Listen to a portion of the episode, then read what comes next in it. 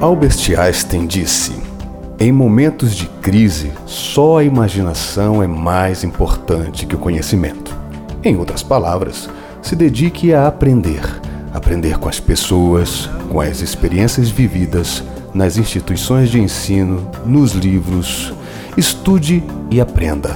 Conhecimento nunca nos é tirado. Viva intensamente o que vai te ensinar algo, até porque o resto sempre será resto e a vida nunca nos deixa estar prontos ou preparados para nos colocar em novos desafios.